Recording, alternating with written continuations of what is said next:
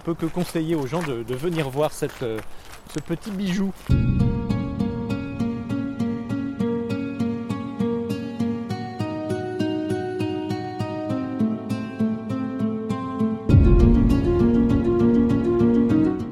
Marre du Covid Besoin de vous changer les idées Cet épisode est pour vous.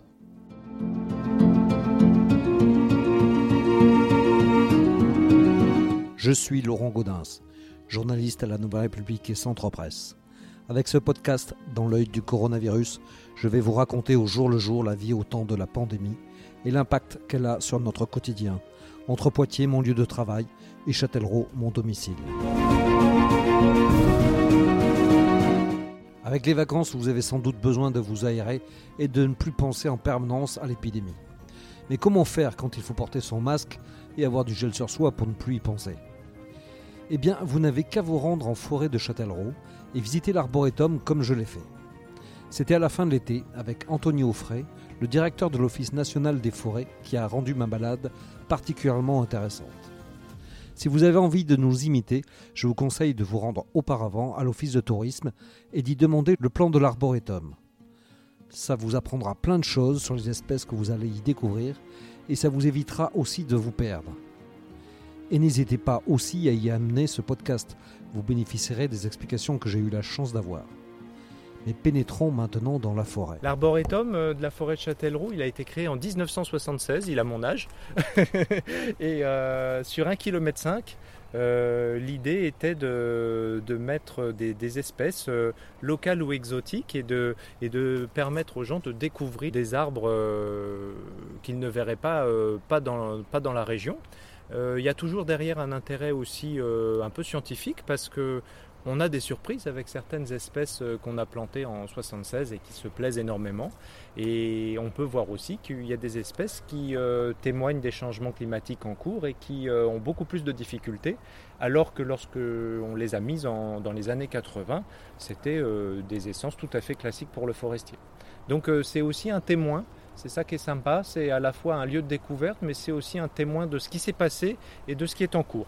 Il était fait à, l'initiative de qui alors Alors là, c'était euh, l'Office national des forêts, je crois, euh, seul au départ. Et très rapidement, euh, la commune de Châtellerault nous a accompagnés pour l'entretien.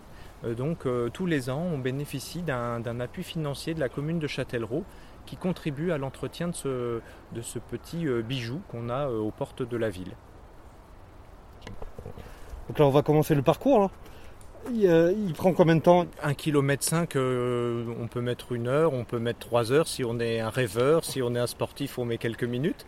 Euh, voilà, mais on va dire que si on veut regarder les arbres, il y a un petit plan qu'on peut lire aussi, leur histoire. Oh, il faut une heure, une heure et demie, deux heures maximum. Donc ça commence juste là et ça part, ça part sur notre gauche ensuite, mais on a la première, la première borne. Qu'est-ce qu'on va voir? Ah, c'est la borne numéro 2. La première borne, on est passé juste devant, c'était ce grand noyer noir. Ah on a un noyer noir, on a un tulipier de Virginie. Donc c'est des espèces euh, du nord des États-Unis pour le noyer noir et de l'est des États-Unis pour le tulipier qui est juste au-dessus de vous et qui se plaît très bien. Il se développe très très bien, de même que le noyer qui est devenu très très grand. Euh, on le voit là. Donc on a planté de, de jeunes petits noyers à son pied qui poussent très bien aussi pour prendre le relais. C'est ça qui est, compliqué sur un arboretum en pleine forêt, c'est que vous avez les arbres de la forêt qui poussent très bien tout autour, qui peuvent gêner les arbres euh, euh, qu'on souhaite mettre, les arbres exotiques. Il faut constamment penser à leur renouvellement. Donc euh, c'est pour ça qu'il y a de l'entretien. On, peut penser qu'en forêt, il n'y a pas besoin de venir tous les jours, tous les, tous les ans, ça pousse lentement. Et bien en fait, regardez les petits noisetiers qui sont juste à côté. Euh, ils ont fait 2 mètres de pouce euh, cet été. Euh, donc l'année prochaine, ils gênent le petit plan de noyer qu'on a mis si on ne fait rien. Ça va très vite en fait. Mmh. Voilà, un cyprès à grande feuille. Alors le cyprès à grande feuille, je regarde mon petit guide, vient du littoral de la Californie. Pour le moment, on est toujours dans le secteur États-Unis. Et il va très bien lui aussi. Il fait 45-50 cm de diamètre, donc c'est un bel arbre. Et si on a quelque chose à faire pour lui, c'est maintenant d'enlever quelques jeunes chênes autour pour le, pour le rendre plus, pour le mettre en scène aussi. Ce qui est intéressant pour nous qui sommes forestiers, c'est que là sur un arboretum, on peut aborder notre métier de façon plus artistique, avec des notions de mise en scène, de paysage, d'avant-plan, d'arrière-plan, de couleur, de texture. Euh, c'est vrai que ça nous change un peu. Euh, on a une approche un peu différente quand on gère les arbres en grands groupes, si vous voulez, en, parcelles de forêt. Et là, on gère les arbres un par un euh, comme des individus. Donc c'est intéressant, ça nous change.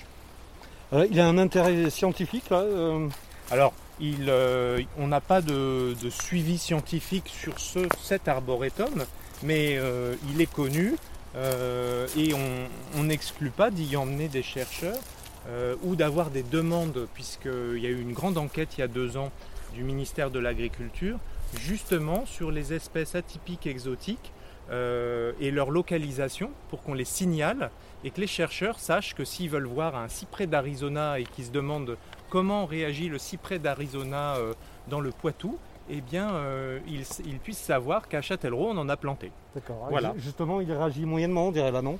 Euh, il n'a pas une très belle forme, ah. mais on regarde ces, branches bleues bleutées là-haut. C'est tout. Il n'y a pas de rouge, il n'est pas jaunissant, il se porte bien. Après, il a une forme qui est pas très jolie, mais à la limite, c'est pas grave s'il est en bonne santé. Euh, dans un arboretum, en plus, des fois, le pas très joli du forestier devient un très joli pour le visiteur. Euh, c'est tout à fait relatif tout ça. Euh, donc voilà, on a des arbres singuliers. le contexte particulier, je ne sais pas si, si on l'entend, mais c'est que on n'est pas tout à fait hors, hors civilisation dans la forêt de Châtellerault, c'est qu'on a l'autoroute qui passe à côté qu'on entend. oui, c'est vrai, c'est vrai. Et alors ça modifie justement parce que J'imagine que du coup il y a quand même de la pollution ici. Hein. Ah alors euh, c'est difficile de lier une euh, pollution euh, autoroutière, on est en pleine ville aussi, donc il y a plein de facteurs, il y a, y, a, aussi de l'agriculture autour, donc avec des pratiques plus ou moins intensives, donc c'est très difficile. Nous, ce qu'on peut noter comme toujours, c'est les effets de lisière quand on a une autoroute, une voie ferrée, une zone commerciale nouvellement créée, les arbres qui se retrouvent immédiatement au bord, qui étaient euh, habitués à être en forêt, ils se retrouvent en pleine lumière et ça, ils n'aiment pas du tout, brutalement. Donc pendant des années, on a des arbres qui prennent des coups de soleil, euh, puisqu'ils peuvent aussi prendre des coups de soleil, et on les récolte progressivement. Mais euh, rien d'alarmant. Enfin, il n'y a pas de. Il y a une petite gêne avec le bruit évidemment, mais ce n'est pas, forcément un problème plus lourd pour la forêt. Il est, il est, beaucoup emprunté là, ce, enfin, l'itinéraire dans l'arboretum là? Alors on voit des gens qui arrivent, mais oui, oui, oui, euh, bah, venez. Euh, euh, oui, il est, il est assez fréquenté. tout le monde ne trouve pas son chemin sur, ce, sur cet arboretum. Bonjour, messieurs, dames. voilà, on a aussi, vous voyez, la fougère referme très vite les chemins. Et il y a des gens qui hésitent à le parcourir complètement, justement, alors que d'autres adorent ce petit côté secret, intimiste, par rapport aux grandes allées forestières qu'il y a tout près. Alors, à l'avoir emprunté, on s'y perd facilement, on perd souvent des... Euh, on a prévu euh, de mettre des, petits panneaux de signalétique pour vous orienter vers les bornes suivantes. Moi, je l'ai moi-même parcouru ce matin et j'ai vu qu'il en manquait. Euh, donc, c'est pour ça que je vous parlais d'entretien régulier. C'est en permanence, il peut y avoir des bornes arrachées, il peut y avoir la fougère qui recouvre ces bornes, on ne les voit pas. vous voyez, la borne numéro 5, elle est, elle est en passe d'être euh, recouverte de fougères, donc on a vite fait de passer devant sans, y prendre garde. Et du coup, oui, il vaut mieux aussi avoir le, le, plan en poche parce qu'il y a peu d'explications quand même. Sur, place. Alors, c'est volontaire ça euh, Oui, c'est volontaire parce qu'on s'est rendu compte que quand on faisait de longs textes, euh, il y a quand même plus de 60 espèces et que si on fait 60 longs textes sur le terrain, ils seront très peu lus. Alors c'est vrai que sur la carte en plus on peut, on peut en dire un peu plus, les gens peuvent ramener la carte chez eux et continuer sur internet leurs recherches, ce qui n'est pas forcément euh, facile sur le terrain. Euh, et puis euh, peut-être que dans l'avenir on pourrait aussi enrichir ce parcours avec des QR codes ou des, petits tags qui ramèneraient vers un, un, contenu internet. Ça c'est à l'étude, on n'en a pas encore parlé avec la, commune de Châtellerault, mais pourquoi pas aussi avoir une sorte de petit sentier numérique qui, donne l'info euh, euh, par, un petit scan de la borne. C'est ce qui se fait beaucoup en ce moment, donc on, va l'évoquer. Alors il y a plein de vie aussi. Ce matin quand je suis venu un petit peu plus tôt, il y avait des écureuils, là, un couple d'écureuils en train de se gaver de noisettes juste sur le sentier. Je devais être l'un des premiers à passer et c'est magique. Donc là, on, est, on était dans le, dans le secteur, on va dire, euh, Amérique du Nord. Oui. toutes les espèces euh, arrivent à s'adapter ici alors bah, avec plus ou moins de succès, hein, c'est ça aussi, euh, c'est pas, pas toujours facile de prévoir à partir d'un jeune plant qui fait quelques centimètres de haut, qu'est-ce qu'il va donner sur la durée. Et puis il faut reconnaître qu'entre 76 et aujourd'hui, bah, le climat il a beaucoup changé. Donc par exemple, alors le climat et le comportement des espèces. Euh, le, frêne, euh, le, frêne, est touché par une maladie qui couvre désormais quasiment la, France entière, qui n'existait pas euh, en France en 1976. La calarose du frêne, on en verra tout à l'heure, il souffre un peu. Il y a des arbres aussi là qu'il va falloir éclaircir, donc faire des coupes pour en sélectionner les plus beaux. Hein. C'est un petit peu comme les, carottes dans son potager. L'image est peut-être un petit peu triviale, mais c'est tout à fait ça, puisqu'ils se gênent entre eux aussi. Et si jamais il manque d'eau, euh, ben, plus ils sont nombreux, plus ils pompent de l'eau, donc il faut faire attention à ça. Pour vous répondre sur, euh, sur les essences, euh, on a aussi le, pain laricio, de, le laricio, un pain noir qui souffre d'une maladie de la bande, qui n'est pas forcément liée au changement climatique. On pourrait même dire que des étés très secs vont arranger les choses, mais qui, qui est en train de mourir ici, comme un peu dans tout le secteur. Donc on voit des choses, c'est un observatoire aussi, euh, un arboretum, euh, des choses qui se confirment dans d'autres parcelles. Donc c'est très intéressant d'avoir euh, cette, diversité d'espèces sur un km 5 parce que ça peut nous donner aussi, nous mettre la puce à l'oreille sur des problèmes qu'on va rencontrer ou qu'on a par ailleurs. Donc là on a l'érable de Montpellier. Alors lui par contre l'érable de Montpellier, c'est, euh, je dirais, le, choix du futur. Lui, il va aller très bien dans les années qui viennent. Ah oui C'est, euh, on, le voit déjà s'installer naturellement en forêt vers Chizé, par exemple. Euh, il est un peu à sa limite nord, mais l'érable de Montpellier, c'est, c'est un érable qui va très bien supporter le climat de 2040, celui de 2060.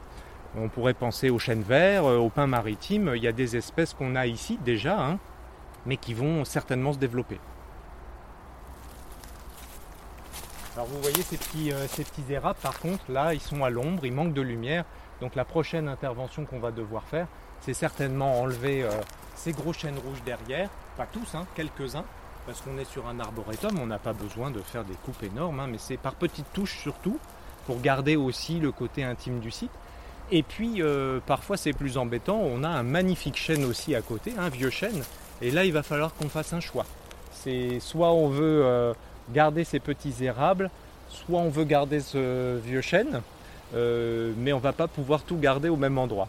Et ça, c'est parfois difficile à faire comprendre euh, au public, c'est que euh, le métier du forestier, c'est un métier de choix permanent. Et là, ça vous fera pas mal d'enlever ce chêne là eh ben, c'est pour ça que j'hésite, je vous donne pas la réponse, c'est que je réfléchis. Les deux options sont intéressantes. Ces érables de Montpellier qu'on a plantés pour montrer aux gens ce que c'était, ils sont là. Juste derrière, on a mis des chênes rouges qui se portent très très bien aussi, chênes rouges d'Amérique. Euh, et là, on a un chêne local qui est gros, qui est beau. Alors, on en a plein sur la forêt. Oh, mais, de moins en moins aussi, quand même. Hein. Euh, alors, euh, oh, il y en a encore beaucoup des grands chênes. mais c'est vrai qu'il commence à fatiguer ces vieux chênes. Et celui-ci se porte pas trop mal, donc le forestier que je suis vous donne pas la réponse tout de suite. D'accord. On verra ça la prochaine fois. Bah, ça fait partie, si vous voulez, euh, il faut planifier les choses. Euh, la gestion forestière, c'est pas on se lève le matin et puis on a une humeur, on a une envie, on décide d'une chose. On a la responsabilité d'arbres qui vivent 60, 100 années, 150. On ne peut pas changer d'avis tous les 10 jours. Donc il faut qu'on se fasse des, des guides d'action, des plans de gestion, et c'est sur le long terme ou le très très long terme. Donc c'est pour ça, mon impression du moment, j'ai une impression, mais je me garde bien de décider comme ça en quelques secondes de, l'avenir d'un chêne qui a certainement 150 ou 140 ans. Donc euh, voilà, il nous faut un plan de gestion. On en avait un qui s'est terminé il y a peu de temps. On va en réécrire un pour ce petit arboretum. C'est la même chose que ce qu'on fait dans nos forêts. Et ça va nous permettre d'avoir une certaine continuité et de se prémunir de changements d'avis et d'humeur. Euh, on est des êtres humains, donc on est, euh, on est sensible euh, à l'esthétique, à des tas de choses, et, il, faut, il faut pouvoir prendre un peu de hauteur et garder un cap avec des arbres, c'est très important. Et là, ce plan de, développement, il est, il est conjointement réalisé avec la, ville de Châtellerault? Alors, oui, enfin, on, va se revoir en septembre parce qu'il faut qu'on le, réécrive. Euh, mais effectivement, il sera remis à la, ville de Châtellerault et euh, on va discuter avec elle de la, poursuite ou non de, l'entretien de cet arboretum. Mais ils m'ont toujours, euh, ils ont toujours montré un très très grand intérêt pour cet arboretum, donc je ne suis pas inquiet. Et puis voilà, c'est pas, c'est pas forcément, pas forcément des choses très très lourdes à faire, mais il faut être régulier.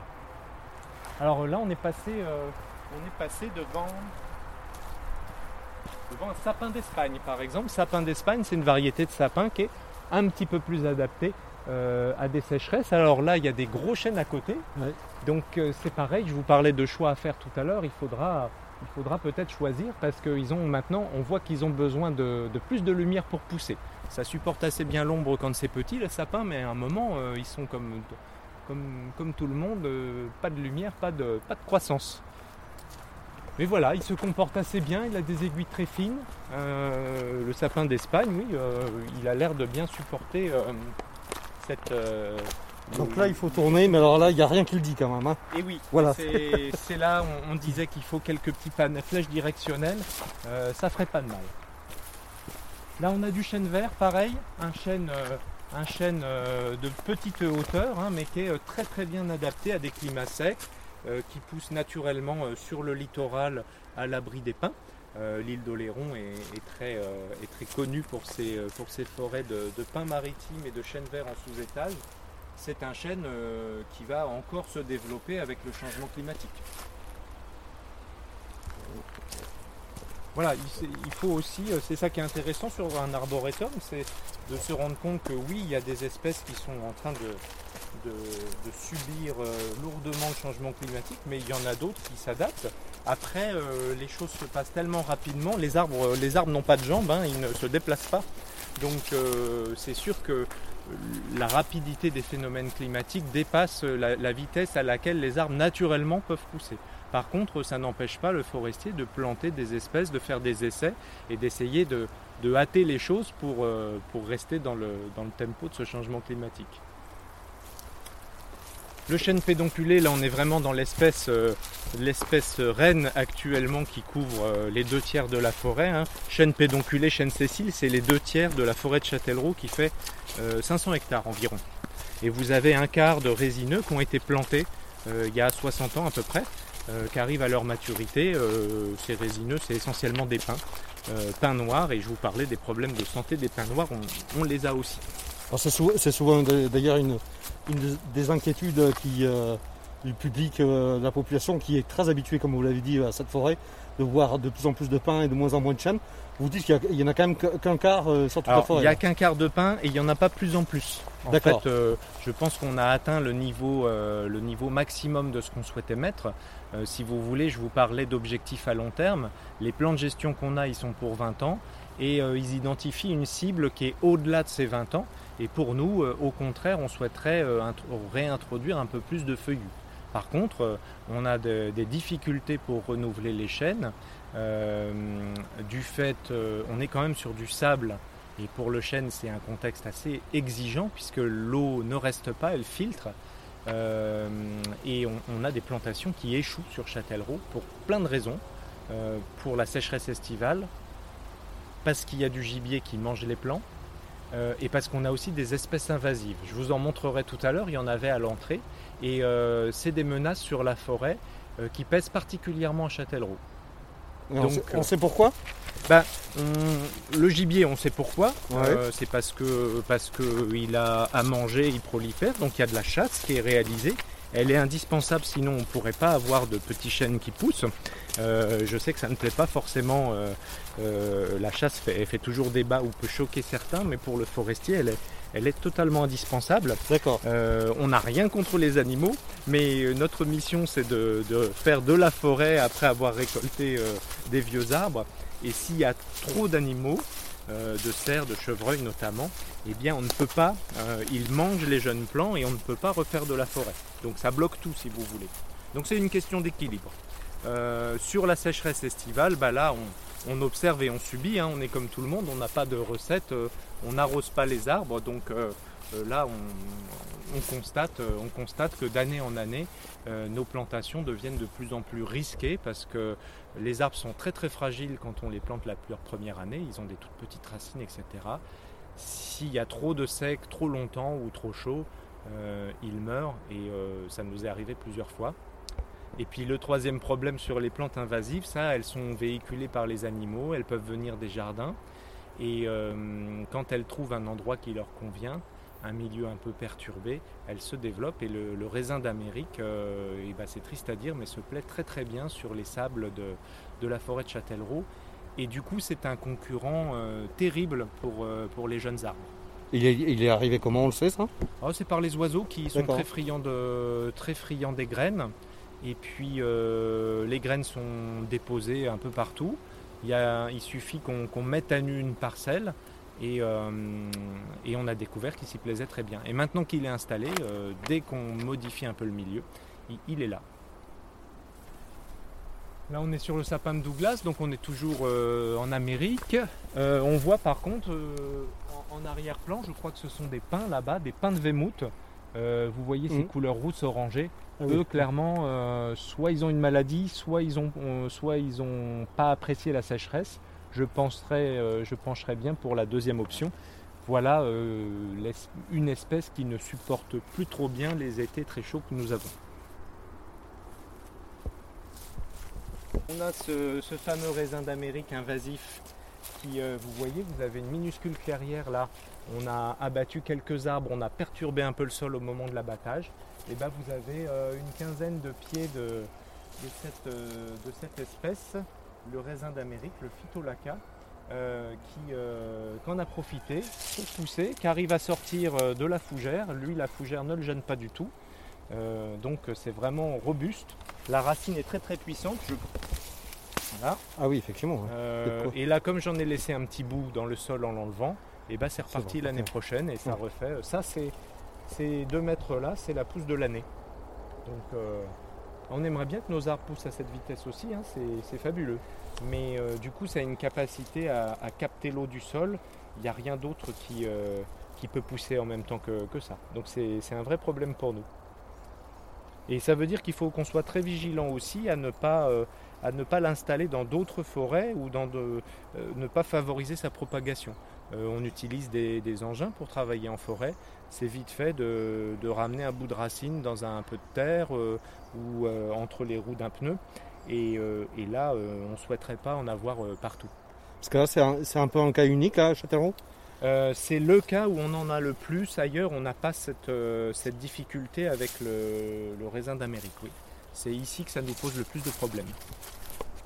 On ne connaît pas toujours les raisons pour lesquelles c'est ici et pas ailleurs, mais je pense que là, c'est parce qu'il est suffisamment implanté et donc il se, ressaigne tout seul. Là, on a des jeunes tuyas géants, mais on a un petit peu de temps avant qu'ils soient géants. Là, ils font, euh, ils font une dizaine de mètres de haut.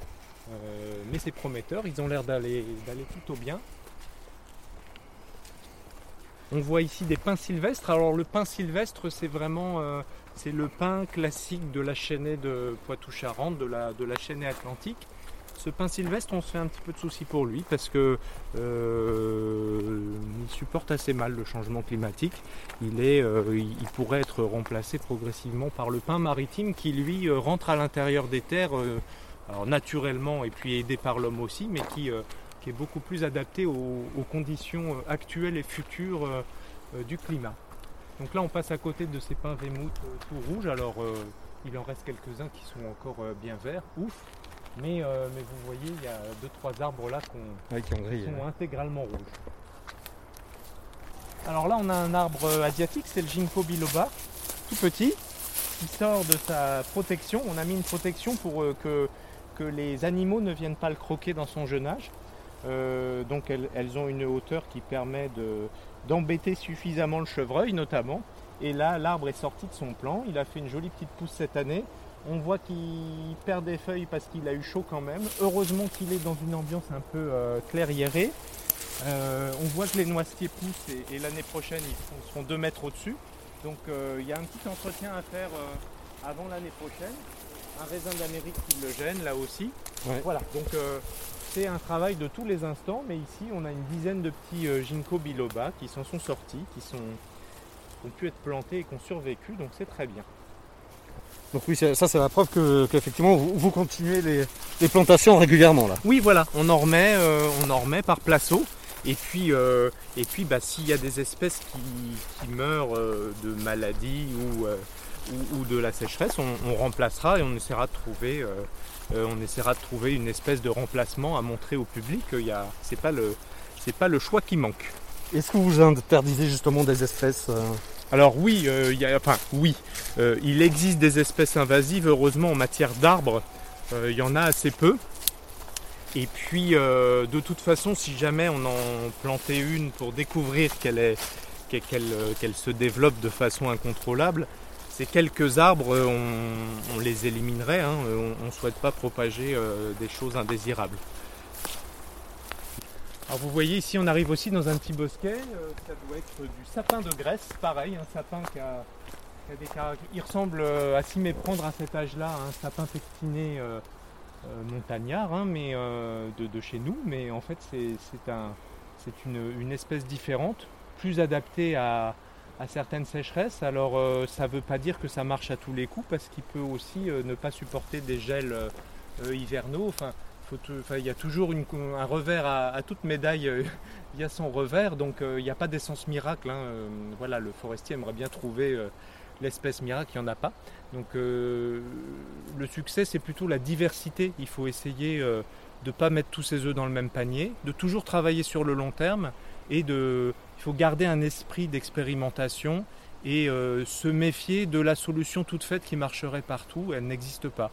Donc il faut plutôt être à l'image de cet arboretum sur une diversité d'espèces et de pouvoir euh, se dire bah, si les conditions changent, on aura des arbres qui vont très bien, d'autres qui vont pas bien, mais c'est pas euh, pas la forêt entière qui va mal, on n'est pas dans une impasse. Alors ce que je voulais vous montrer ici, c'est ça qui est sympa. C'est alors on parlait de choix à faire en forêt. Là, on a plein de petits sapins de graisse, mais on a aussi un, superbe chêne qui fait euh, plus d'un mètre de diamètre. Là, tout à l'heure, j'hésitais un peu, mais là, j'hésite pas. Je pense qu'on va certainement favoriser ce très beau et très vieux chêne. Il restera quelques sapins euh, parce que. Et alors pourquoi là, du coup, faire une coupe? Parce qu'ils ont l'air tous les deux en bonne santé là, non? Oh Oui, oui, mais euh, on va dire que ces petits sapins sont en train de monter par en dessous dans le chêne et ils vont très vite le gêner. Et puis ces petits sapins, ils sont déjà gênés par le chêne. Donc, de toute façon, ils se gênent tous les deux. Et c'est vrai que on est aussi dans, un, dans une promenade où il faut un côté un petit peu artistique. Ce serait quand même beaucoup plus beau de voir de loin ce très vieux chêne avec son gros pied. Qui disparaît un peu là derrière. là, vous ne l'aviez pas vu quand on passait. Et c'est dommage, parce qu'il fait partie euh, probablement des ancêtres de la forêt. Oui. Donc euh, voilà. C'est un peu emblématique de la forêt de Châtellerault. c'est ça aussi, donc il faut essayer de garder l'esprit et puis par exemple, vous voyez, là on vient de passer à côté d'un chêne de la forêt qui lui a plein de, plein de coulures. Là il est, euh, il est fatigué ce chêne. Euh, il a eu aussi euh, des petits dégâts à son pied. Donc celui-ci par exemple, on pourrait l'enlever. et là par contre, c'est les sapins qui en profiteraient. D'accord. Par petites touches, on, va, on est en train d'installer des îlots qu'on appelle des îlots d'avenir dans chaque forêt, avec des espèces les mêmes espèces mais de provenance différente, des espèces différentes de provenance française, et puis dans certains cas, de nouvelles espèces, du sapin de Turquie, du sapin de Grèce, euh, mais qu'on ne va pas forcément chercher très très très très loin, plutôt dans le cortège européen. Après, on a déjà, vous l'avez vu euh, dans la balade, on a du Douglas qui, qui, va très bien en forêt. On a, on a déjà des espèces qui viennent d'autres pays, des, espèces américaines. Sur les espèces africaines, euh, à part le robinet, le robinier pseudo-acacia, je ne suis même pas certain qu'il soit, euh, soit africain, on n'a pas introduit ces espèces-là. On n'aura pas de baobab Pas de baobab pour tout de suite, pas de palmier pour tout de suite. Voilà, il n'y a pas de, pas de palétuvier non plus. On a un peu de marge. Bon. Donc oui, c'est aussi une, forêt quand même qui, où il y a beaucoup de monde. Ça, et ça provoque justement, il y, a des, il y a des problèmes par rapport à ça? Bah, c'est une chance d'avoir beaucoup de monde, ça prouve que, c'est un patrimoine auquel les gens sont attachés. Mais après, euh, euh, la conséquence de tout ça, c'est qu'on a aussi euh, effectivement des actes d'incivilité.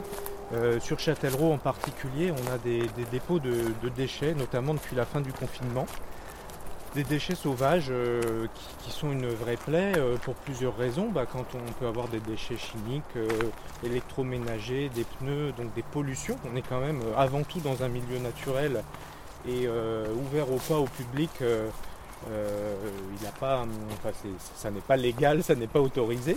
et puis, donc la multiplication de ces dépôts nous pose un vrai problème parce que quand on consacre des moyens à enlever les déchets, bah, c'est de l'argent qu'on n'a pas pour faire autre chose, qu'on n'a pas pour mettre un petit panneau de signalétique ou pour, euh, pour s'occuper de, euh, de, nos forêts. Donc c'est toujours euh, rageant de, subir les déchets d'autrui. En plus, ça fait beaucoup réagir les, gens qui, eux, aiment la forêt d'une autre manière et ne viennent pas y déposer leurs déchets. La deuxième chose un peu plus nouvelle, c'est que depuis trois ans, avec les sécheresses estivales très fortes qu'on a, euh, on est à la limite de passer à des risques d'incendie très sévères et ces dépôts de déchets sont très souvent des départs de feu.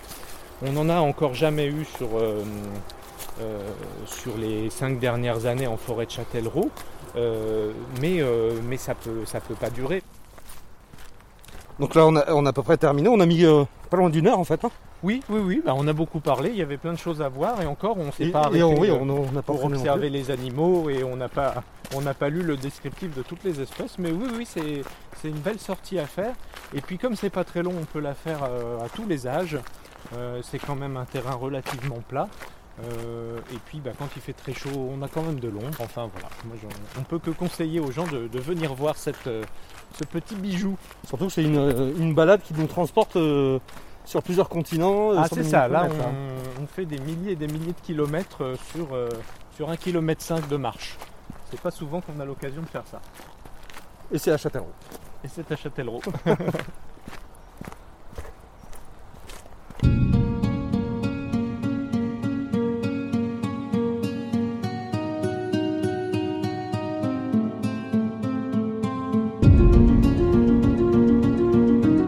Voilà, c'est terminé pour ce nouvel épisode du podcast Dans l'œil du coronavirus. Si vous l'avez aimé, n'hésitez pas à en parler autour de vous, à le partager sur les réseaux sociaux, à vous abonner sur les plateformes de podcast telles que Spotify et Deezer et à voter pour lui sur Apple Podcast. Ça nous aidera vraiment à continuer. Si vous avez un sujet que vous aimeriez voir développé dans ce podcast, n'hésitez pas à me le transmettre par mail à laurent.gaudens.nr-cp.fr. En attendant, Lavez-vous bien les mains et à très vite.